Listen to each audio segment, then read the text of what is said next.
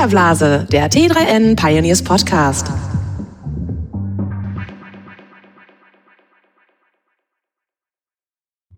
Herzlich willkommen zu einer neuen Folge des Filterblase Podcast. Heute mal mit einer Sondersendung angesichts aktuellen Ereignisse rund um WannaCry, die große, ähm, der große Angriff ähm, auf sehr viele Windows-PCs. Ähm, dazu haben wir heute einen Experten äh, in unserem Podcast, den Helge Husemann von Malwarebytes. Hallo. Ah, hallo. Ja, also wir haben ja gerade wirklich eine sehr große Cyberattacke ähm, am Wochenende gesehen. Äh, Europol hat von einem beispiellosen Ausmaß gesprochen. 200.000 Computersysteme in 200 Ländern. Ähm, ist es wirklich ein beispielloses Ausmaß? Kann man das sagen? Das, das kann man leider Gottes äh, so stehen lassen oder muss man mhm. leider Gottes so stehen lassen. Ähm, und äh, ich befürchte, dass das noch nicht äh, das Ende gewesen ist. Das ist eben, äh, das ist eigentlich das, das wesentlich Schlimmere an der ganzen Geschichte, ja. Und äh, die erste Frage, die natürlich viele Journalisten immer stellen und auf die die ganzen Experten dann keine Antwort geben wollen, ist natürlich die Frage nach den Hintermännern. Ähm, was kann man denn sagen anhand äh, dessen, äh, wie da erpresst wurde? Also es war ja eine, eine, klassische Ransomware, die eben Bitcoin verlangt hat, so dass man seinen PC freischalten sollte, dass die Dateien wieder freigegeben werden. Waren das gewöhnliche Kriminelle oder waren das möglicherweise staatliche Akteure? Also das ist, das ist ziemlich schwierig zu sagen. Ich würde ganz einfach oder ganz frech aufgrund dessen, wenn man sich anguckt, was dort eigentlich gepostet wurde, ähm, und zwar, das kann man ein bisschen zurückführen auf die Höhe der, ähm, der Ransomware, die man dort bezahlen soll. Mhm. Es war ja immer die, es war ja immer die, die, äh, die Frage nach 300 ähm, Dollars, Euros, wie auch immer, äh, an Bitcoins. Und äh, die Geschichte ist folgendermaßen. Das ist normalerweise eine Höhe von Ransomware, die man in der, in der Consumer-Geschichte kennt, also von mhm. Privatnutzern eigentlich. Ähm, denn wenn ich professionelle, wirklich hundertprozentig professionelle Hacker oder ähm, Cyberkriminelle mir anschaue, ähm, wir haben alles gesehen von einem Dollar bis zu 15.000 ähm, je nachdem, in welchen Ländern angegriffen wird und je nachdem, wer das Ziel gewesen ist. Ähm, da kann man sagen, okay, wenn ich, wenn ich, wenn ich weiß, was ich für ein System gerade unter mir habe, und ich weiß, dass zum Beispiel jetzt im, im Bereich NHS, wie das jetzt in, in UK gewesen ist, da hätte ich, wenn es ein dedizierter Angriff gewesen wäre, ähm, höheres Geld verlangen müssen. Hm. Weil ich weiß, das sind äh, Kundendaten, das sind Patientendaten. Äh, das, was ich hier mache, ist im Grunde genommen, man darf ja auch nicht vergessen, ich, ich will, ich will da gar nicht drüber nachdenken, äh, inwieweit da eventuell äh, vielleicht ein Bodycount hinterliegt, hinter diesem, was dort am Freitag passiert ist, weil mhm. man muss sich ja vorstellen, da konnten Leute nicht operiert werden, es konnten ähm, Leute, die vielleicht an der Dialyse sind, konnten äh, nicht weiter äh, verarztet werden, im wahrsten Sinne des Wortes. Ähm, das sind alles solche Sachen, die man nicht vergessen darf. Und wenn ich sowas habe, wenn ich den, den, wenn, wenn ich als Hacker weiß, dass ich hierauf zugreifen kann, dann ist diese Ransomware im Generellen höher. Ähm, deswegen gehe ich jetzt oder gehen wir ganz einfach mal ganz frech davon aus, dass das eine Sache gewesen ist, die, glaube ich, so vom Ausmaß her, von dem Hacker oder von demjenigen, der es der das zum ersten Mal jetzt benutzt hat, so in der Sparte gar nicht geplant gewesen ist. Das Ausmaß, ähm, das war ja auch äh, vor allem deshalb so groß, weil es ja ein Wurm war, eine Wurmkomponente hatte. Also richtig. Also über den SMB, über den Samba, oder wie SMB heißt das, ne? Genau, Windows, hm, genau. Äh, äh, diese Shared-Funktion von, von, Ordnern und, und Devices bei Windows, darüber hat sich das verbreitet und das richtig, hat sich genau. äh, verbreitet ähm, über einerseits Rechner, die direkt am Internet verbunden waren, ohne Router dazwischen und dann wiederum im internen Netz, wenn er einmal Genau, ähm, was der, was der gemacht hat, vielleicht um es runterzubrechen, also irgendjemand hat die erste Infizierung bekommen. Mhm. Ähm, es kann über ein PDF gewesen sein, das kann über was auch immer gewesen sein. Ähm, und sobald ähm, man diese Exploit, diese wir müssen ja davon ausgehen, dass es eben diese, diese 27010 von Microsoft, äh, der Patch gewesen ist, der dort eben auf diesen Maschinen nicht gewesen ist, beziehungsweise eine XP-Maschine vielleicht auch gewesen ist, die dort ähm, angegriffen wurde. Und was dort passiert ist, sobald man diesen Exploit benutzt, der Payload wird ausgelöst und anschließend macht das Ding folgendes. Es tut sich, es tut im Grunde genommen zwei sogenannte Threads erstellen. Mhm. Ähm, ein Thread geht weiter im lokalen Netzwerk, also tut im Grunde genommen sowas wie ein Scanning machen von angeschlossenen ähm, Endpunkten. Das kann Desktop sein, das können Laptops sein, das können, ähm, das können Server sein. Ähm, dort wird gecheckt, ist dieser Patch aufgespielt? Ja, nein. Also ist ein System angreifbar. Wenn es angreifbar ist, geht es weiter aufs nächste System. Was es aber auch macht, ist es erstellt 128 andere, die ins Internet funken zu Maschinen, die irgendwo in, mit dieser Firmenadresse oder mit dieser Domain verbunden sind, in der man sich gerade befindet, also in diesem Netzwerk, und tut sich praktisch weiter ähm, verbinden. Das ist diese Wurmkapazitäten. Mhm. Ähm, das eigentlich Schlimme ist natürlich auch dieses Jäger- oder Hunter-Modul, was dort eingebaut wurde. Das ist also dieser erste Thread, von dem ich ge geredet habe gerade. Das ist wirklich, dass es nicht nur über ein LAN-Kabel, also wirklich über eine verkabelte Netzwerkverbindung geht, sondern das, das Ding geht auch über VPN-Verbindungen, je nachdem, wie die aufgesetzt sind, mhm. genauso wie sie über Wi-Fi ähm, auch sich weiter verbreitet. Also das äh, ist eine Sache, die ist extremst übel in dem Bereich. Mhm. Ähm, da können wir uns natürlich bei den Kollegen entsprechend bedanken, NSA, die das Ding halt äh, letzten Endes äh, gehabt haben und es scheinbar nie weitergegeben haben. Und äh, das ist, denke ich mal, auch schon der, der, der nächste Punkt. Das wird auch mit diesem einen Exploit ja nicht aufhören. Es gab ja zu diesem, zu diesem Dump, der dort stattgefunden hat, es ist ja diese WikiLeaks-Serie äh, Vault 7 oder Vault 7, ähm, da werden weitere Sachen kommen. Und es hat auch schon jetzt ähm, wiederum an dem Freitag, wo es gerade explodiert hat, es ist ziemlich untergegangen, dass es, äh, dass es da noch einen anderen Dump gegeben hat. Und es ist zum Beispiel äh, die nächste Geschichte, da hat es einen, äh, Dump gegeben mit zwei CIA-Tools. Das eine nennt sich After Midnight, das andere Assassin.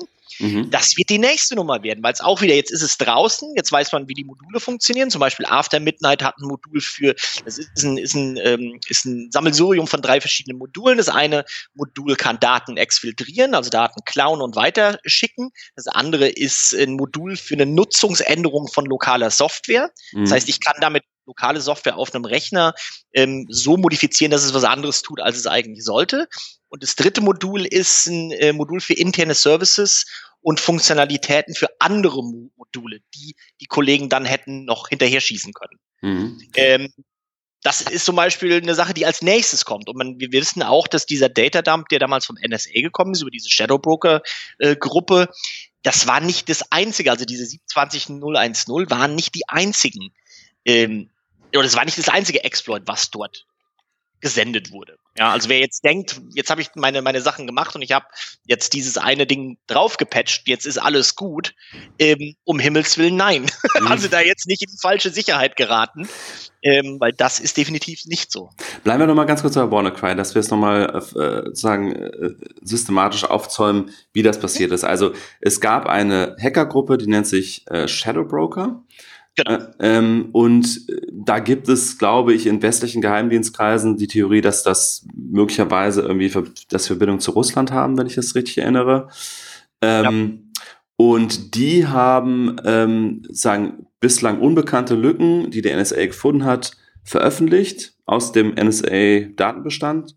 Und eine von diesen Lücken wurde jetzt, und, die, und auch, glaube ich, dazu passende Software oder Nee, die, die ist selber geschrieben worden. Okay, also, diese, okay. der, die, also dieser Exploit, der kommt von, äh, der, der schimpft sich Eternal Blue, mhm. ähm, ist, der, ist der Name dafür und der ist benutzt worden, um genau dann eine, eine eigentlich in Anführungsstrichen normale Ransomware eben mit weiteren Modulen zu verbinden, um höchstmöglichen Schaden anzurichten. Mhm. Und das ist eigentlich genau das, was da, was da funktioniert, weil, weil ich kann natürlich einen Wurm entsprechend schön benutzen, um eben un, äh, gepatchte Systeme entsprechend ähm, zu verarbeiten. Das hm. ist, äh, das ist ganz klassisch eigentlich. In dem, in dem Falle ist es ganz klassisch. Was nicht klassisch war, dass es eben ein Wurm war, der eben Ransomware-Kapazitäten mhm. hatte. Das war definitiv, das ist ein episches Ausmaß bis, bisher. Mhm. Ja.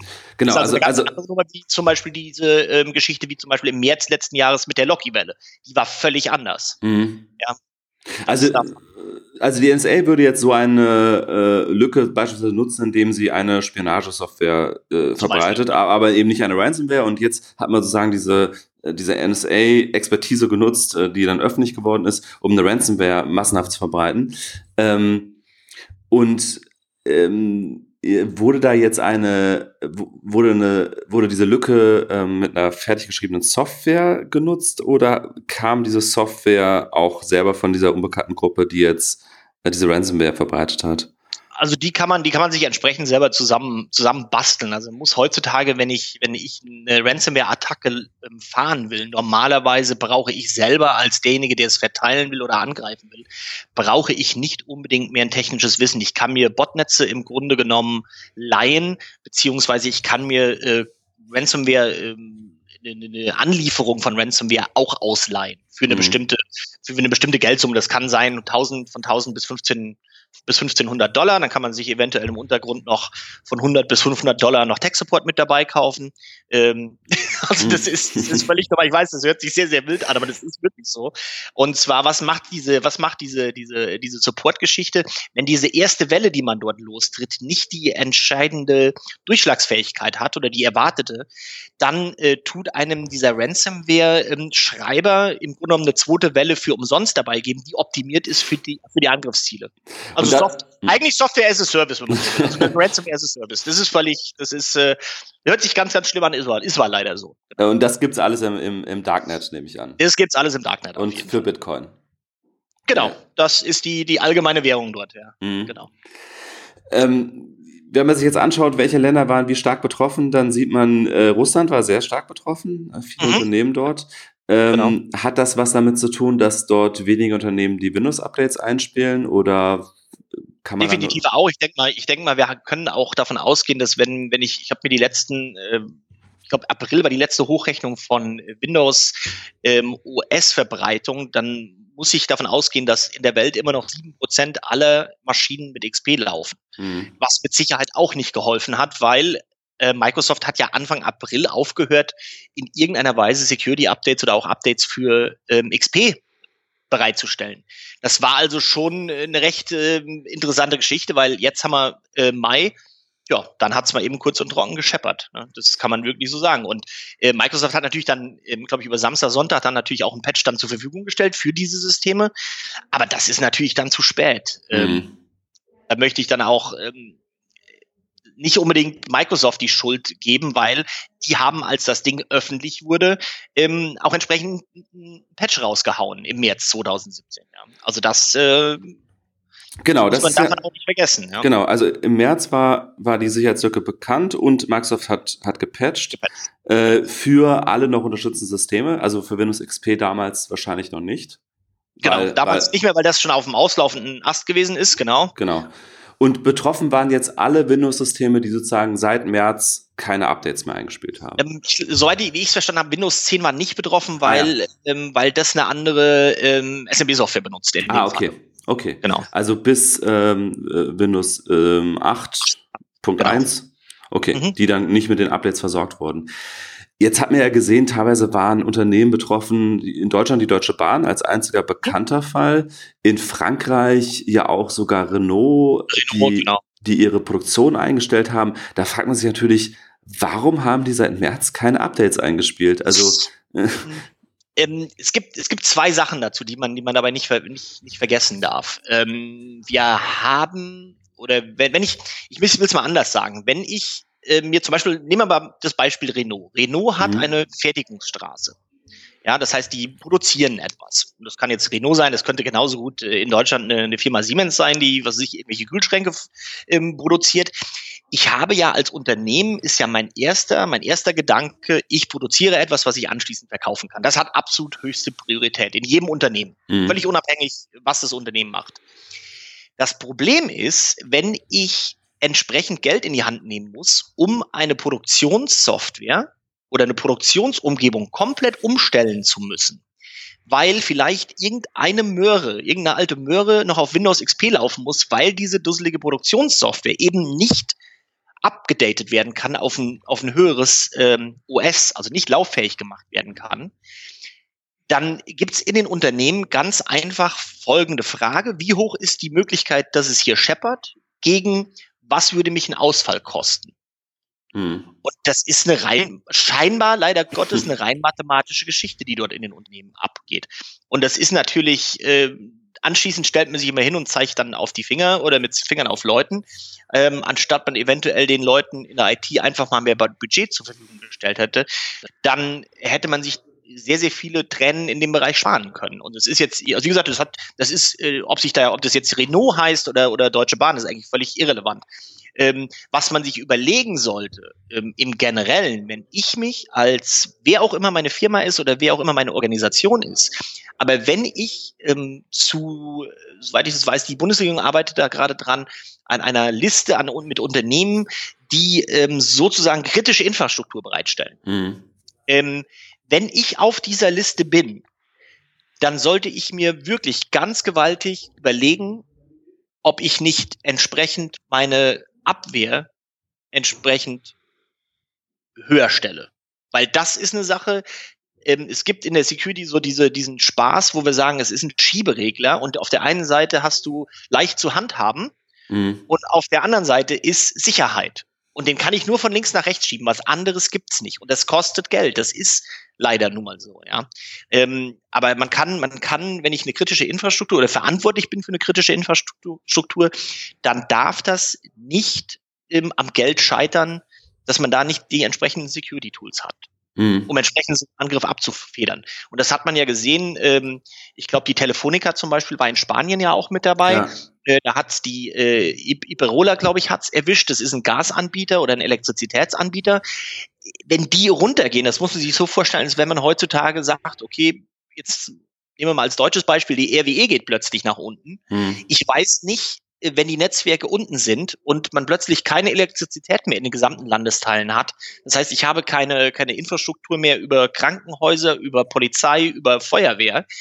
Ähm, wenn sich da mal einer das Horrorszenario anschaut und sagt, okay, stellen wir uns mal einen Tag vor ohne Elektrizität heutzutage, das ist ein Horrorszenario.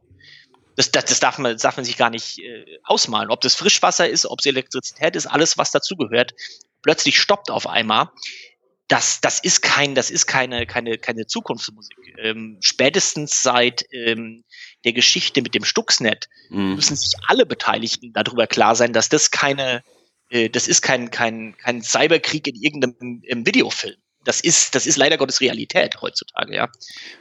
Und wir haben jetzt aktuell nur gesehen, was passiert, wenn, sag ich mal, also die scheinen ja relativ gewöhnliche Kriminelle zu sein, auch nicht besonders professionell. Also richtig, so, sonst hätten sie ja irgendwie die, die, die, ähm, die Ransom, äh, die, die, wie heißt das auf Deutsch, die Erpressungssumme jeweils auf das Ziel äh, ähm, abgestimmt. Genau. abgestimmt. Genau. Und das heißt also, wenn diese Technologien, die wir jetzt da im Einsatz gesehen haben, wenn, wenn das jetzt mal auf einer staatlichen Ebene passiert, durch einen wirklichen Cyberkrieg, ja. Ähm, da wären die Ausmaße ja wahrscheinlich ähm, noch, noch viel, viel Ex schlimmer. Extremst brutal, extremst brutal. Ja, definitiv. Ich meine, ich kann auch jeden verstehen, das ist jetzt auch kein Bashing für die Zuhörer, die vielleicht IT-Administratoren sind. Mhm. Ich bin mir völlig im Klaren darüber, dass ich teilweise mit, äh, mit, mit vielleicht 10.000 Maschinen, 5.000 Maschinen arbeiten muss und ich habe vielleicht ähm, alle ein, zwei Monate vielleicht mal ein Fenster auf von drei, vier Stunden, um Patches einzuspielen. Mhm.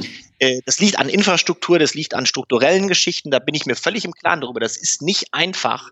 Äh, also da muss ich auch mal ganz klar ähm, den Kollegen, äh, die oder die Kollegen dort unterstützen. Aber es ist halt, ähm, ich muss mir halt überlegen, ob Security nicht wichtiger ist wie alles andere. Mhm. Ja, das ist, wir sind halt leider an einem Punkt angelangt und, und jetzt ist es halt wieder in der Öffentlichkeit. Äh, klar, im, im Nachhinein sind alle Kinder wieder schlauer, aber es sind Sachen, wo ganz einfach umgedacht werden muss äh, und das auch auf einem, auf einem, wie man das so schön sagt, C-Level. Das heißt also, wenn ich, ein, wenn ich ein Infrastrukturchef bin oder ein Chef bin, der zuständig ist für äh, die Security in meinem Unternehmen, für die IT-Security, ähm, dann muss ich, dann muss ich entsprechend ähm, Sachen dort zur Verfügung stellen. Ob, egal, ob das, ob das ähm, Manpower ist, der dahinter äh, stehen muss, dann muss ich eben mehr Admins einstellen oder mehr Leute, die sich darum kümmern, oder ich muss eben Geld in die Hand nehmen und das Ganze mit Service äh, zu verbessern oder eben mit zusätzlicher Software, sofern es denn dann geht. Ja. Mhm. Hat denn in dem Fall WannaCry äh, klassische Antivirensoftware irgendwas geholfen oder äh, war das völlig irrelevant?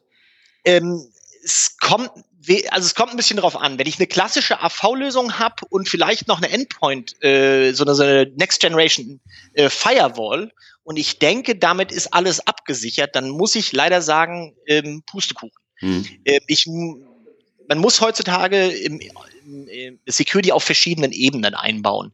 Und wenn Sie mit, äh, mit den Jungs von Netzwerk Security sprechen oder von Gateway Security, die kennen einen sogenannten Layered Approach, also einen vielschichtigen Ansatz. Ist, der ist völlig normal. Der ist auch bei einer E-Mail zum Beispiel völlig normal. Ich habe zum Beispiel vielleicht eine Sandbox-Umgebung vor der E-Mail, damit die mal geprüft wird, ob da eventuell irgendwas passiert, wobei die natürlich auch nicht unbedingt hundertprozentige Arbeit leisten. Aber dann geht's anschließend an den E-Mail-Server. Im E-Mail-Server wird nochmal was gescannt. Ähm, also da ist mehrschichtig völlig normal. Nur wenn das Ganze auf einen Endpunkt kommt, was im häufig, häufig vorkommt, da habe ich ja letzten Endes immer noch ähm, den User sitzen, also diesen, den menschlichen Faktor. Und ich weiß, die IT-Admins, die werden jetzt lachen, was ich sage. Diese DAOs, die haben wir ja überall. Mhm. Ja, äh, also diese dünnsten anzunehmenden User. Ja. Äh, das wird auch nie, das wird auch nie ändern sich, weil ähm, man muss sich so, man darf sich das so vorstellen, ähm, diese in den vergangenen Jahren, was dort mit Ransomware umgesetzt worden ist, das geht in die Milliarden. Ähm, man hat nicht nur bessere Kryptografen ähm, engagieren können für dieses Geld, weil es ist nicht nur, dass die Jungs dann anschließend lauter Ferraris fahren, sondern sowas wird reinvestiert, das Geld. Ähm, und nicht nur in bessere Kryptografen, wie ich schon sagte, sondern auch in zum Beispiel Psychologen. Warum brauche ich Psychologen für so eine Nummer? Weil ich entsprechend E-Mails ähm, bauen kann, die einfach die Leute darauf ähm, ziehen, entweder auf den Link zu klicken, das äh, Attachment aufzumachen ähm, oder sonstiges zu machen. Zum Beispiel äh, die alleine schon die Geschichte, dass man sagt, okay, ich schicke eine Rechnung in Anführungsstrichen zu einer Finanzabteilungsperson. Da habe ich natürlich eine höhere Chance, mhm. dass die Person auf den Anhang klickt. Ja, das ist völlig normal. Das haben wir, wie wir das zum Beispiel in der Locky-Welle in, in März 2016 gesehen haben. Also das ist völlig bekannt, ja. Das Thema Social Engineering ist das. Äh, absolut, äh, absolut. Und die sind und die werden auch nicht nicht schlechter. Ich meine, dass dass das so äh, ein schräges Deutsch gewesen ist, wie es vielleicht noch vor acht oder sieben Jahren gewesen ist, das ist nicht mehr so heutzutage. Äh, man, das sind sehr sehr professionell ge äh, geschriebene ähm, E-Mails. Das ist, ob das jetzt eine PayPal-Geschichte ist, ob es Amazon ist. Ich denke mal, die haben wir alle schon mal gesehen bei uns in unseren privaten ähm, Fächern. Wenn ich wenn ich jetzt nicht so lange schon im, im Geschäft wäre, ich hätte wirklich Probleme. Ähm, also da können wir uns, glaube ich, alle irgendwo in der Nachbarschaft oder in, in der eigenen Familie wahrscheinlich umgucken. Ähm, da haben wir genug Leute, die, die, die, würden das nie schnallen, wo der Unterschied ist, ist es jetzt böse, ist es jetzt gut. Hm. Ähm, ja, wir sind ja, äh, aufgrund, dass wir eben alle in der Security arbeiten, sind wir sowieso schon alle ein bisschen paranoide. Aber das ist, ähm, vielleicht ist es auch die bessere Lösung, dass man einfach sagt, okay, ich bin lieber ein bisschen zu vorsichtig und tu mal was löschen. Und wenn mir dann mein Freund den Link dann nochmal schickt, dann ist es vielleicht auch wirklich so.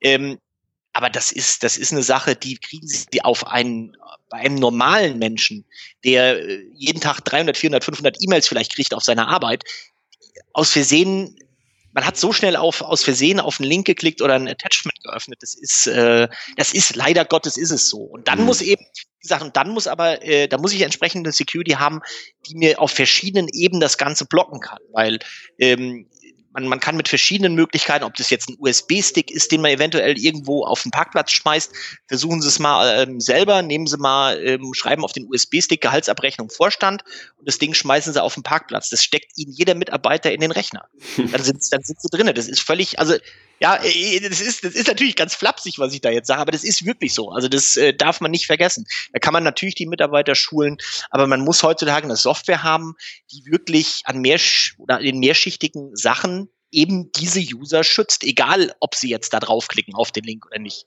Es kann halt nicht sein und man, es gibt heutzutage sehr, sehr gute ähm, äh, Software, wie zum Beispiel natürlich von uns, klar, ähm, in eigener Sache, äh, Malware Bytes, wir sind ja ziemlich bekannt dafür, dass wir letzten Endes immer diejenigen sind, die aufräumen müssen, weil alle anderen immer wieder äh, Quatsch machen oder irgendwas durchlassen. Ist natürlich cool von unserer Seite aus, aber wir haben natürlich auch im proaktiven Bereich entsprechend Software, wo ich eben so, so, eine, so eine Anlieferung, gut, eine Anlieferung kommt vielleicht von einem PDF, aber dort wird eben so eine, so eine Exploit-Geschichte, also diese Aus, ähm, dieses Ausnutzen von einem Schadcode, wie, wie es zum Beispiel bei, bei dieser 27010 Nummer gewesen ist ähm, das kann gestoppt werden und das hätten wir auch gestoppt. Plus das Problem ist, man hat eben nicht überall eben so eine Software drauf. Mhm. dann, dann wird's halt ziemlich bitter.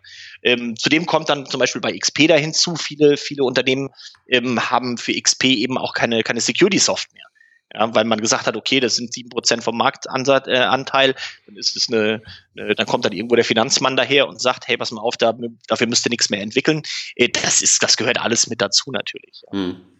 Ähm, man kann da jetzt aktuell, weil das Ganze über Bitcoin läuft, relativ, also man kann im Grunde live zuschauen, wie viel Geld bei den Erpressern landet. Das ist ja alles genau. öffentlich in, in, der Blockchain. Und das war. Gott sei Dank nicht Gott sei Dank nicht viel, genau. Genau, es waren jetzt zuletzt 65.000 Dollar genau, umgerechnet. Genau. Und das ist lächerlich. Es ist für, die, die an, eben für die Menge der Infizierung ist das lächerlich. Genau. Äh, woran liegt das? Also äh, lassen sich Unternehmen da einfach wirklich nicht erpressen und sagen, bevor ich jetzt irgendwie hier, ich meine, das ist ja keine große Summe für die eigentlich, um an die Daten zurückzukommen. Ja. äh, und, und sagen die sie, bevor ich jetzt die unterstütze, die Kriminellen, dann schmeiße ich Daten lieber weg? ähm, würde ich sagen, also jeder, der ähm, in irgendeiner Weise, also ich würde eher bei dem Unternehmen eher fünf Tage Arbeit reinstecken, um das Ding aus einem Backup wieder herzuholen, mhm. als diese 300 Euro oder Dollar oder was auch immer zu bezahlen. Warum sagen wir das? Ähm, und da sind wir uns, glaube ich, völlig egal, wer der Hersteller ist. Da sind wir uns, glaube ich, alle einig. Ähm, weil ich eben damit mehr Öl ins Feuer gieße. Wenn wir irgendwann mal zu dem Punkt kommen, wo diese Ransomware ganz einfach nicht mehr bezahlt wird, dann ist, ist es auch so, dass die gar kein Interesse mehr daran haben, das weiterhin zu machen. Mhm. Ähm, ich, ich werde auch immer gefragt, ähm, zum Beispiel nach dem Motto, ja, kriegen die Leute denn ihre Daten wieder zurück? Ja, bekommen sie. Warum bekommen die ihre Daten wieder zurück? Weil sonst dieses komplette Businessmodell gar nicht funktionieren würde. Ja. Ist ja völlig logisch. Wir haben natürlich Fälle gehabt, wo, wo uns Kunden gesagt haben, ja, jetzt haben wir bezahlt, aber jetzt kriege ich die Daten trotzdem nicht zurück. Liegt daran, dass ich mit völligen Amateuren da zu tun hatte, die hm. ganz einfach ganz schlechte ähm, Verschlüsselung benutzt haben oder eine ganz schlechte äh, Schlüsselübergabe an diesen Command Control Server gemacht hat. Und gut, da, also Deppen hast du überall. das siehst du mal so. Das, das, da tun sich also die Cyberkriminellen auch nicht unterscheiden von der normalen Bevölkerung. Mhm. Äh, also von daher, von daher, das ist, also im Generellen kann man davon ausgehen, dass wenn ich bezahle, ja, ich bekomme die Daten wieder zurück. Nur wir sagen, um Himmels Willen macht's nicht. Es sei denn, es ist wirklich, es geht um Leben und Tod vielleicht. Ja. Dann sollte man vielleicht dann sagen, okay, 300 äh, Dollar, das ist dann wie viel, wie viel ist ein Menschenleben wert, ja. Ganz interessant war ja noch an WannaCry, dass da ja so eine Art Kill-Switch eingebaut war. Richtig. Äh, genau. Eine Domain, äh, die nicht registriert war. Ich glaube, die hatte auch einen etwas längeren, komplizierten Namen. Mhm, und, genau. Und die hatte ähm, einen äh, IT-Security-Experte im Code entdeckt und hat einfach mal die Domain registriert und guckt, was passiert. Und genau. plötzlich genau. hat die, äh, der Wurm aufgehört, sich zu verbreiten, weil er nämlich gecheckt hat, ist diese Domain aktiv und sie war Richtig. aktiv. Äh, dann waren sie was ist der Hintergrund? Also äh, war den Angreifern da möglicherweise auch schon ein bisschen mulmig, dass sie irgendwie sich so ein ja, ich denke mal, das ist, das sollte man auch, das sollte man auch, äh, wenn man mit so einer, mit so einer Nummer ähm, rumläuft. Äh, man, man tut normalerweise, ähm, wenn ich, wenn ich sowas anfange zu verbreiten, muss ich irgendwann äh, den Stöpsel ziehen, weil ich entsprechend vielleicht in den ersten ein, zwei, drei Stunden irgendwas machen will, dann ziehe ich den Stöpsel, habe entsprechend Geld gemacht und und verschwinde eigentlich. Mhm. Weil das ist eigentlich das, was da passiert. Also so eine Welle, dass die wirklich so über fünf Tage, sechs Tage läuft. Also wir gehen nicht davon aus, dass das so, wie es gewesen ist, geplant gewesen ist.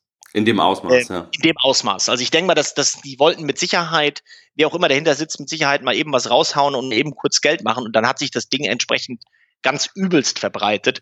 Ähm, man sieht auch jetzt, die neueren Varianten haben diesen Killswitch auch zum Beispiel schon nicht mehr. Mhm. Ähm, weil man jetzt gerade natürlich, man hat halt viele Nachahmer. Ich habe zum Beispiel jetzt gerade noch mal ähm, mir was angeguckt. Ähm, wir haben jetzt alleine schon mal noch mal vier verschiedene Varianten ähm, von dieser Geschichte. Also ich habe eine, eine sogenannte Dark Coder ähm, hier gerade vor mir liegen. Dann gibt es eine sogenannte Aaron WannaCrypt 2.0. Es gibt eine WannaCrypt 2.5 und es gibt eine WannaCrypt 4.0. Und die 4.0 ist eine ganz lustige Nummer äh, in meinen Augen, weil dort äh, das Ganze geschrieben worden ist für Thai. Also für, ah. eine, für weil die hat es im Original nicht gegeben. Dann hat man wahrscheinlich gesagt, okay, damit die Kollegen uns in Thailand entsprechend bezahlen, bauen wir mal eben eine rein für Thailand. Also das ist aber eine völlig normale Nummer. Also das kennen wir, äh, dass sowas natürlich passiert. Äh, vielleicht als äh, als ganz ganz wichtige Geschichte für die für die äh, für die Zuhörer, ähm, wo, wo wir von ausgehen können, was sie als nächstes sehen dürften ist, ähm, dass dort überall im Web plötzlich Decrypter auftauchen.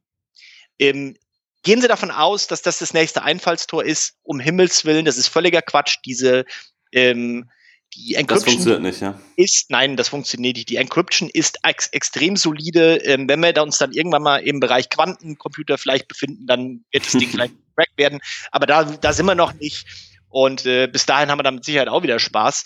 Ähm, aber das ist wirklich so, ähm, Moment, ähm, es gibt eine kleine Möglichkeit, ähm, da müssen aber viele Sachen falsch gelaufen sein äh, bei der Anlieferung, bei der Ausführung von dem Code, damit man was zurückkriegt. Das ist nicht, ich sag mal, in 99,9 Prozent der Fälle ist das Zurückspielen, das Encrypten nicht möglich in dieser mhm. Geschichte. Mhm. Also da nicht äh, den Leuten glauben, die sagen, hier, gib mir fünf Euro und dann kriegst du einen Decrypter. Mhm. Das ist der nächste Spaß. Also mhm. um Himmels Willen, nee. Okay. Und äh, diese neuen Varianten von WannaCry, sind das äh, Trittbettfahrer oder sind das dieselben? Das sind Trittbettfahrer. Nee, okay. das sind Drittnetzfahrer. Die haben den Code dann entsprechend analysiert, äh, packen mhm. den, verpacken den wiederum, äh, bauen vielleicht noch andere Sachen ein. Das ist genau das, was ich dann sagte. Man kann zum Beispiel davon ausgehen, dass die eventuell, wenn da jetzt noch irgendwo im Darknet vielleicht ein neues Exploit unterwegs ist, was man sich für 1,5 Millionen vielleicht kaufen kann, äh, weil dieses, diese, diese Zero-Geschichte, ähm, diese Zero-Day, diese unbekannte ähm, Exploit, äh, die werden sehr, sehr hoch gehandelt im Darknet. Ähm, und wenn ich das Ding jetzt damit verpacke, dann geht's halt weiter. Mhm. Ja. Wisst ihr bei Malwarebytes, wie viele Privatnutzer ge getroffen waren? Also man hat ja jetzt sehr viel von Unternehmen gehört, man hat von NHS gehört, also das Gesundheitssystem in, in Großbritannien. Äh, es, es, ist, es, es gab keine ähm, reine, ähm, ich sag mal, einen Schwerpunkt, wo wir sagen können, es hat eine bestimmte vertikale Ebene erwischt, also ob das jetzt Consumer oder Business gewesen ist oder ob es innerhalb des Businesses äh, Sachen gewesen ist, wie zum Beispiel Pharmazieunternehmen oder Transportunternehmen. Völlig egal. Also das Ding ist wirklich ratzfatz auf alles gegangen was da gerade offen war. Aber auch viele Privatnutzer waren auch dabei. Es hat definitiv Privatnutzer erwischt dabei, ja. Absolut. Ja. Also das, das, hat keinen Unterschied gemacht. Für die Software selber ähm, war das, also der Software sozusagen war es völlig egal, wen es da gerade äh, sich schnappt. Verstehe. Und du hast eben schon ein bisschen angedeutet, die nächste große Welle wird kommen, ähm, weil diese Gruppe Shadow Broker eben auch noch weitere äh, Lücken offenbart hat. Ich nehme an, die sind in, inzwischen alle gefixt. Also wer jetzt Windows, wer ein ja. aktuelles Windows hat, was auch noch supported wird und die Updates aktiviert hat, sollte eigentlich geschützt sein. Aber wie das ja immer so ist, gibt ganz viele Windows-Rechner, die halt nicht geupdatet sind. Genau. Und, und wie könnte dieser Angriff äh, genau aussehen, der nächste? Das, das könnte, das könnte im Grunde genommen genauso wieder laufen, wie es jetzt diesmal gelaufen ist. Mhm. Also ich einen Rechner infizieren, der ich wo ich weiß, der hat äh, eine relativ gute Streuweite. Das heißt, ich komme in eine in eine Firma vielleicht rein oder ich komme in eine in ein Netzwerk rein, wo ich weiß, das ist vielleicht nicht separiert. Ähm, das hat eventuell noch Zugang zum Internet ähm, und dann lasse ich das Ding ganz einfach los. Das könnte über das könnte über ein Spielenetzwerk sein. Äh, das könnte über also das, da kann man sich da kann man sich sehr, sehr viele Gedanken zu machen, aber das könnte genauso nochmal ablaufen, wie es jetzt gerade abgelaufen ist. Mit anderen Vektoren, das heißt also vielleicht einen anderen, mit einem anderen Link natürlich, vielleicht mit einer leicht abgeänderten Softwarevariante, vielleicht mit einer anderen Ransomware, also an sich, also eine Encryption Engine, die vielleicht geändert ist. Wir wissen ja zum Beispiel, Locky war sehr, sehr lange sehr, sehr hoch, dann ist Locky ein bisschen abgeflacht, dann kam Tesla Crypt. Tesla Crypt ist dann letzten Endes völlig in die Knie gegangen, weil man dort eben diesen Command-and-Control-Server übernommen hat. Mhm. Äh, und Server ist halt im Moment ähm, überall am Kommen. Also die Server-Ransomware ist im Moment, glaube ich, ähm, soweit ich es bei uns in den äh, Threat Intelligence Feeds gesehen habe, im Moment führend. Ähm, und das wird sich auch wieder ändern. Also da gehen wir auch wieder von aus, dass Locky mit Sicherheit zurückkommen wird. Dann gibt es auch so Geschichten wie zum Beispiel Kofter. Kofter ähm, war in 2015 eine Anlieferung für Ransomware, ist dann abgeflacht, hat im letzten Jahr ähm, nur so etwas gemacht wie äh, Clickfraud. Clickfraud muss man sich so vorstellen. Ich habe eine infizierte, ähm, ich habe einen infizierten Rechner. Der Rechner gibt vor, auf, ähm, äh, auf, auf Werbung zu klicken, tut's aber gar nicht. Mhm. Und eigentlich werden diese Leute, die dort Werbung ähm, platzieren, ähm, betrogen. betrogen betrogen, genau. Mhm. Und was dann passiert ist, das ist zum Beispiel eine Sache, die Kofta verteilt hat, dann im letzten Jahr. Und wir sehen halt, dass Kofta zum Beispiel eine Sache ist, die sehr, sehr schnell abgeändert werden kann und morgen wieder was ganz anderes machen kann. Also die können die, die könnten diese Nummer benutzen, um morgen wieder Ransomware zu verteilen. Unter mhm. anderem vielleicht auch so, wie es jetzt WannaCrypt da gemacht hat. Also das, das darf man, also da, da ist jede Menge natürlich ähm, unterwegs im Untergrund, gar keine Frage. Und wäre, ist in diesem Dump, den die Shadow Broker äh, veröffentlicht haben, auch noch was drin, was sich über SMB verbreiten könnte, also auch wieder diese Wurmfunktion hat oder andere Dienste, die aktiviert ähm, sind bei Windows? Absolut, das könnte, das könnte man sich, das könnte man, also es gibt mit Sicherheit genügend, genügend Möglichkeiten, in Windows-Programme zum Aus, zur Ausführung äh, zu verleiten. Ähm, ob das jetzt über SMB soll oder anderes, könnte auch eine .NET-Geschichte sein. Also das ist, ist, ist, ist äh, völlig, völlig egal eigentlich. Da gibt es mit Sicherheit Möglichkeiten, wenn ich mir etwas lange genug angucke und etwas ähm, entsprechend schreibe, äh, dass das Ding irgendwie entsprechend weitergeht. Aber das große Problem war halt hier in dem Falle, dass es eben ein Exploit gewesen ist, also ein Loch innerhalb von der Software. Und ob das jetzt ein Microsoft OS ist oder ob es ein Loch ist innerhalb einer Applikation, ist eigentlich völlig egal. Hm. Also es reicht mir, wenn ich, ähm, wir gehen ja immer davon aus, dass viele Leute sagen, ja, aber meine, meine Applikation ist sicher. Äh, nee, leider Gottes ein großer Weckruf an die Zuhörer. Es gibt keine sicheren Applikationen. Es gibt nur Applikationen, die entweder dauernd gepatcht werden, weil dauernd Löcher irgendwo aufschlagen, oder aber ähm, die Löcher sind noch nicht entdeckt mhm. oder zumindest für die Hersteller noch nicht offengelegt. Also es gibt keine hundertprozentig sichere Software. Das ist einfach so. Das ist äh, sehr, sehr schade. Man kann natürlich sehr, sehr viel tun, um eine Software eben sicher zu machen. Aber es gibt keine Garantie, dass man sagt, hey, jede Software, die ich hier habe, ist, ist sicher. Das ist, ist ein, ist ein ähm, ist ein Wahnsinn, sowas zu denken. Und besonders beliebt sind natürlich immer die Arten von Software, die besonders verbreitet sind. Also Flash, äh, Adobe Reader sind ja so die Klassiker. Java, Java ist so eine typische ja, Nummer. Ja. Absolut, genau. Also je, ähm, man kann davon ausgehen, je weiter verbreitet eine Software ist, ähm, desto höher ist äh, auch der Preis, den eventuell jemand bezahlt, wenn dort eine, eine Zero-Day-Geschichte mhm. äh, bekannt wird. Ähm, als bestes Beispiel, jetzt gehen wir mal weg von den normalen Rechnern. Ähm, gucken Sie sich an, was wir im Handymarkt äh, haben. Äh, da habe ich Android, ich habe äh, Apple, iOS und dann habe ich noch Microsoft vielleicht. Ähm, Microsoft hat einen Marktanteil von, pff, was weiß ich nicht, ein Prozent weniger vielleicht. Da wird es kaum irgendjemanden dafür interessieren, bei Microsoft in irgendeiner Weise eine Schadcode für, für, für ein Handy zu bauen. Hm. Das, macht, das, macht keinen, das macht keinen Sinn. Weil wenn ich sowas mache, dann muss ich Masse haben. Ähm, wir wissen zum Beispiel von unserem äh, Ostermann Research Report, den wir letztes Jahr gemacht haben, den wir, den wir weltweit äh, eine Untersuchung, die wir gemacht haben. Ähm, dort wissen wir, dass zum Beispiel bei Ransomware von allen, die es erwischt hat, ungefähr 40 Prozent der Leute normalerweise bezahlen. Okay. Das heißt, ich habe als Angreifer eine 1 zu 2 Chance, Pi mal Daumen, Geld mit dieser Nummer zu machen. Und zwar bei jedem, den ich angreife. Und Gut, in dem Fall jetzt, Gott sei Dank. Waren es anscheinend weniger. Weil, äh, Gott sei Dank, genau. Mhm. Weil, weil auch alle gesagt haben, um Himmels Willen bezahlt den Scheiß nicht, weil sonst habt ihr ein Problem. Ja, mhm. Das ist, wie gesagt, dann kommen wir wieder dahin an diese Parallelindustrie, die ja da äh, mit, mit Ransomware as a Service zum Beispiel hantiert. Mhm. Ähm, ich, ich tue die im, im Grunde genommen befüllen. Ja, dass mhm. sie eben weitermachen. Und äh, je mehr Leute eben sagen, nein, machen wir nicht, wir bezahlen nicht, dann drehe ich denen eben irgendwann den Hahn ab. Das ist, das ist mhm. so. Lass uns noch mal kurz den Begriff äh, Zero Day erklären, der hast du gerade eben genannt. Mhm. Das ist also eine, eine Sicherheitslücke, die bisher nicht bekannt war. Ne? Die ist natürlich besonders, äh, besonders viel wert auf dem Schwarzmarkt, äh, im, im Darknet, wird da zu besonders hohen Preisen gehandelt.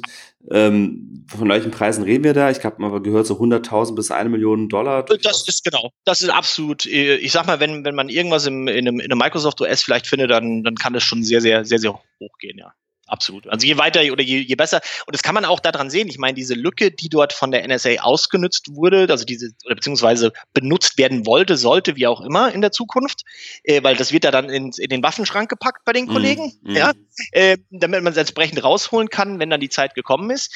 Ähm, aber das sind Sachen, die werden natürlich extremst unter Verschluss gehalten. Und die sind natürlich sehr, sehr wertvoll, weil die sind bisher noch nicht benutzt worden mm. für eine Attacke. Damit sind sie unbekannt. Und damit kommen wir eigentlich auch nochmal zu einem grundsätzlichen Problem an dieser ganzen Geschichte, äh, wo sich jetzt auch nochmal Microsoft sehr, also ungewohnt äh, öffentlich äh, ja. kritisch geäußert hat zur NSA. Äh, nicht nur die NSA, ich glaube, der BND macht das auch, wenn auch im kleineren Umfang. Wenn ich glaube, da, glaub, da tun die sich alle nichts. Also ja. das ist leider, leider ist es, glaube ich, die Realität. Das also die, die Geheimdienste, davon kann man ausgehen, zahlen Geld an mehr oder weniger Kriminelle, um solche Sicherheitslücken exklusiv zu haben und auszunutzen, äh, anstatt sie zu melden an den Hersteller des Betriebssystems oder an die Software, äh, weil sie einfach ja glauben, dass sie da über eine gewisse Zeit, über einen gewissen Zeitraum eben exklusiv dann diese Sicherheitslücke ausnutzen können. Und das treibt natürlich auch so diese ganze Schattenwirtschaft der IT-Sicherheitslücken richtig an.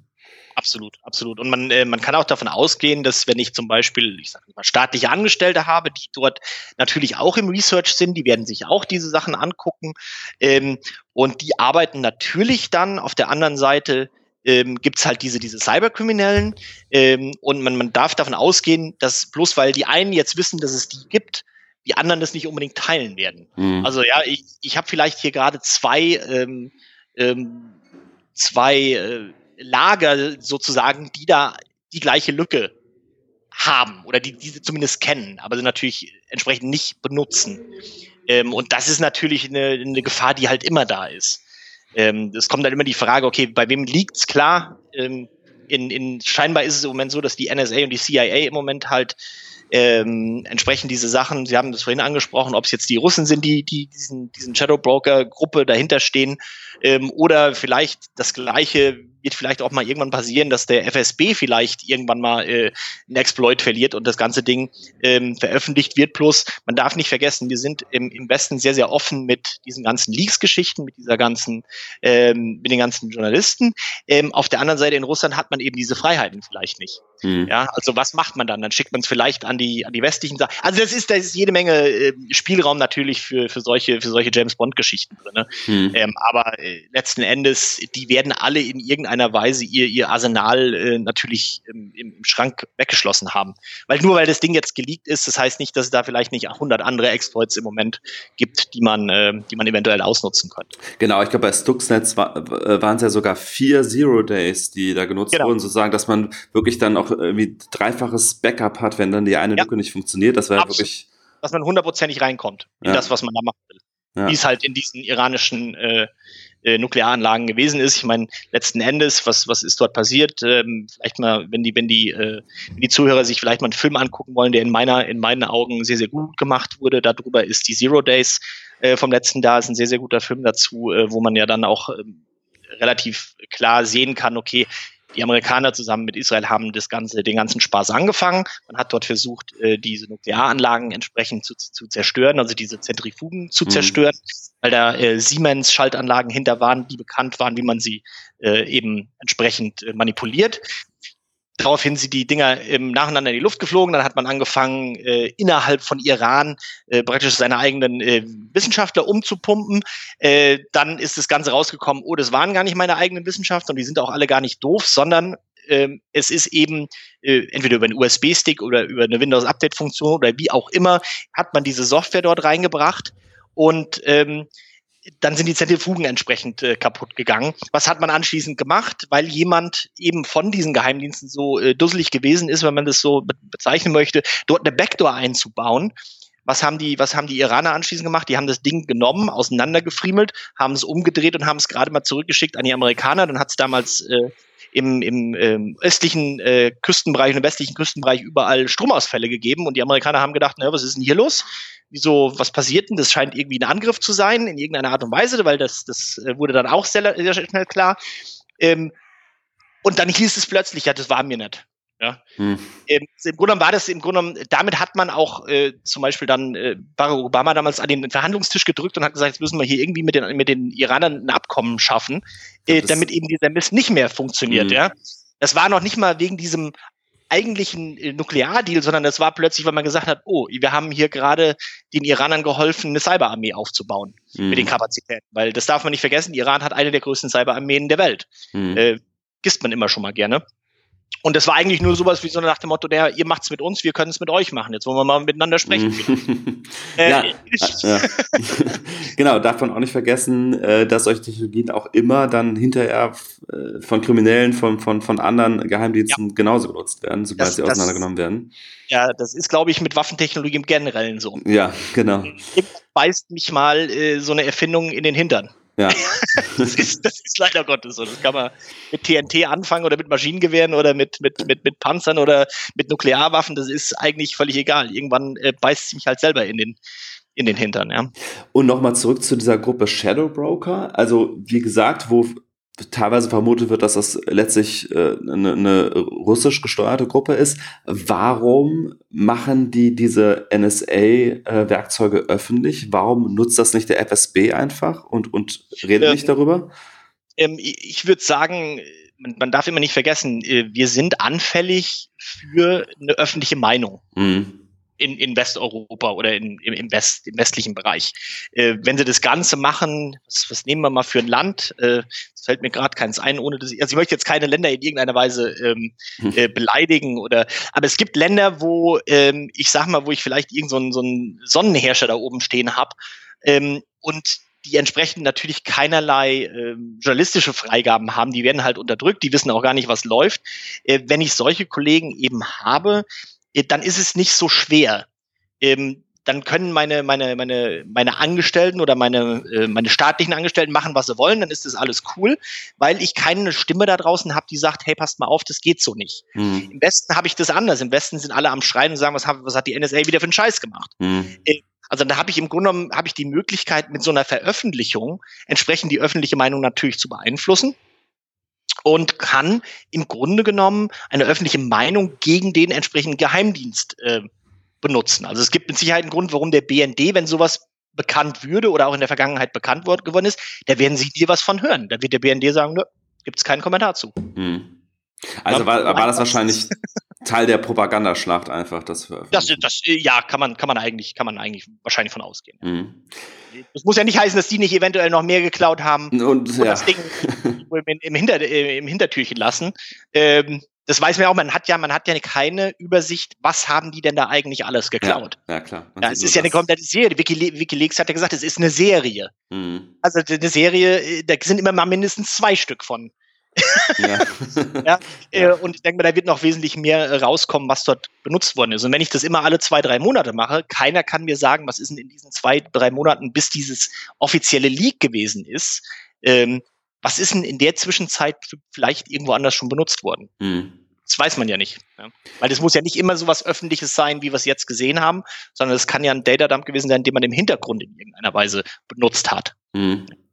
Am Ende will ich noch mal ganz kurz ähm, das Thema Lösung äh, besprechen, mhm. falls, falls es so, so etwas überhaupt möglich ist in diesem Kontext. Mhm. Und zwar einmal äh, wirklich auf der globalen Ebene brauchen wir sowas wie ein, eine UNO für Cyberwaffen, ein Abrüstungsabkommen. Mhm. Und, ich, mhm. und das, der andere Aspekt ist, wie kann man sich wirklich selber schützen, wie können Unternehmen sich schützen. Aber vielleicht erstmal zum ersten Aspekt. Also ich würde sagen, dass, der, der führt gar keinen Weg dran vorbei. Mhm. Das ist, das ist, das ist, äh, weil eine, eine Cyberwaffen äh, mit der Technologie, wie wir sie mittlerweile, wir sind ja, wir sind ja unheimlich abhängig von Technologie heutzutage. Vor 20 Jahren hätte jeder noch gesagt, naja gut, Gott, wenn die Ampeln ausfallen, wir wissen immer noch, wie rechts vor links funktioniert. Ähm, jetzt, jetzt, jetzt, jetzt spulen wir mal noch fünf Jahre weiter vor. Wenn ich lauter selbstfahrende Autos um mich herum habe und ich plötzlich äh, diese selbstfahrenden Autos steuern kann. Mhm. Äh, wie, dann möchte ich es mal so flapsig äh, sagen, dann gute Nacht Hütte. Weil das ist, das ist äh, natürlich extremst brutal. Äh, und das darf man nicht vergessen. Wir sind heutzutage, wir gehören einer Generation an, die extremst ähm, auf die Technologie um uns herum ähm, angewiesen ist. Ja, und wenn ich das eben entsprechend manipulieren kann, und das ist genau das, was diese Cyberwaffen machen, weil diese Ransomware, über die wir jetzt sprechen, das ist eine Nummer. Das ist jemand, der will mal eben ganz kurz schnell ganz viel Geld machen das ist ja nicht das, was dort passieren wird, sollte es zu einem, in Anführungsstrichen, Cyberwar mhm. ähm, kommen. Weil dann werden wirklich dediziert eben wie diese von mir angesprochenen ähm, kritischen Infrastrukturen angegriffen. Und dann ist es eine ganz andere Hausnummer. Dann werden wir über diese Nummer hier zum Beispiel vielleicht irgendwann mal lachen und sagen, weißt du noch. Mhm. ja, ähm, aber dann wahrscheinlich nicht mehr über, ähm, über die Kommunikationswege, wie wir jetzt gerade das mhm. zusammen machen. ähm, ja, und ist das ähm, realistisch, dass sowas kommt? Ich, ich, ich, die Frage ist, inwieweit man sich daran hält. Hm. Also man kann immer viel, wieder lustige Sachen unterschreiben, aber es gibt auch noch genügend Leute, die bis heute ähm, den Nuklearwaffenvertrag nicht unterschrieben haben oder zumindest nicht rat, äh, ratifiziert haben. Das kann man, aber letzten Endes kann man davon ausgehen, dass ich heutzutage, dass ich Software natürlich als Waffe einsetzen kann. Und dann müsste es eigentlich äh, natürlich auch entsprechend eingestuft werden und da muss es dann eben auch Verträge für geben, ja, die man dann international abhalten kann. Gar keine hm. Frage. Hm. Und der andere. Wenn die, Iraner, wenn die Iraner und die Amerikaner das miteinander aushandeln können, hm. dann wird es mit, mit Sicherheit auch zwischen anderen Staaten geben können. Wobei die handeln das erstmal jetzt für Nuklearwaffen aus. Jetzt, äh, also dass das. Also ich habe den Vertrag noch nicht durchgelesen. Also äh, ich auch nicht, aber ich glaube, das Thema Cyberwaffen kommt da jetzt zumindest im offiziellen Vertragswerken so nicht vor, auch wenn es vielleicht der Auslöser war für die Verhandlungen überhaupt. Aber ähm, ja. Und das andere Thema ist natürlich, ja, äh, wenn ich jetzt ein Unternehmen habe, ich sag mal klein bis mittlere Größe, ähm, vielleicht eine kleine IT-Abteilung äh, oder auch als Privatnutzer, was kann ich wirklich, außer natürlich regelmäßig Updates einspielen, was glaube ich inzwischen jeder mitbekommen haben sollte, was kann ich darüber hinaus tun? Ähm, ich kann definitiv äh, meine, meine Endpunkte entsprechend äh, mit, mit moderner äh, Security unterstützen. Ähm, das können also multi, ähm, das kann, man kann zum Beispiel davon ausgehen, man kann zum Beispiel verschiedene Anbieter auf dem gleichen Endpunkt heutzutage laufen lassen. Das ist nicht mehr problematisch, ja. Also zum Beispiel uns, zum Beispiel mit irgendeinem AV-Hersteller. Äh, das ist, das ist völlig okay. Das kann man machen. Man kann eben mehrschichtigen Ansatz fahren an einem Endpunkt, hm. weil das habe ich ja vorhin schon dargestellt, äh, denke ich mal zur Genüge, dass wir sagen, okay, es ist ein mehrschichtiger Ansatz, ist eigentlich überall bekannt, wie das funktioniert. Man muss es eben auch auf den Endpunkt machen, weil ich dort eben Leute habe, die vielleicht mal nicht geschult sind. Das sind vielleicht, äh, auch wenn ich einen Schulungsbeitrag äh, vielleicht im Unternehmen dafür habe für Security und immer wieder versuche, die Leute äh, dort äh, drauf zu schulen und, und fein zu trimmen, ähm, ist es trotzdem leider Gottes immer noch so, irgendwo wird jemand da drauf drücken und dann muss ich eben was haben, was das ganze Ding entsprechend abfängt. Und Endpunkt ist, ist der Rechner beim Mitarbeiter. Richtig, genau. Der mhm. Endpunkt ist der Rechner beim Mitarbeiter. Mhm. Man kann sehr, sehr viel ähm, organisieren auf, auf, auf File-Servern und so weiter, aber letzten Endes ist halt der, der, der Mensch, der an einem Rechner sitzt, natürlich immer der, das weichste Angriffsziel. Das ist, mhm. das wird auch nie anders werden. Das ist mhm. leider so. Und in manchen Fällen ist es ja auch so, dass, äh, dass Leute, die tatsächlich die Berechtigung haben, ähm, das auch missbrauchen. Also, also vieles ja auch einfach. Das ist definitiv auch ja. so, ja. äh, ich sage als bestes Beispiel, äh, ein, zukünftiger Kunde von uns, der, der rief mich jetzt neulich an und sagte, jetzt, ich habe eine, eine Infizierung äh, auf einem, auf einem File-Server, dann haben wir uns das ganze Ding angeschaut, so was ist passiert. Der Admin war auf dem File-Server OS und ist damit auf seinen Yahoo-Account gegangen ja, dem gehören beide Hände abgehackt eigentlich. Mhm. das sollte man halt nicht machen. Ähm, aber klar, solche Sachen die, die passieren, klar, gar keine mhm. Frage. Mhm. Ähm, auch wenn, auch wenn man es eigentlich besser wissen müsste oder sollte. Aber ähm, da ist halt auch die, die Bandbreite an Fehlern, die man machen kann, entsprechend groß.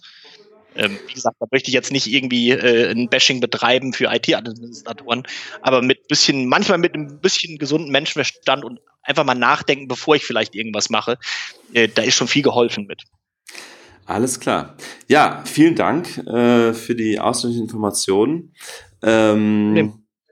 Hat mir wieder viel Spaß gemacht, war echt so ein richtiger Deep Dive nochmal in IT-Security. Okay, kein Problem, sehr gerne. Ähm, ja, vielen Dank fürs Zuhören auch. Zuhören auch Spaß Genau. Und ähm, ja, wenn es euch gefallen hat, dann gebt uns auch gerne fünf Sterne bei iTunes. Und bis zum nächsten Mal. Tschüss. Tschüss.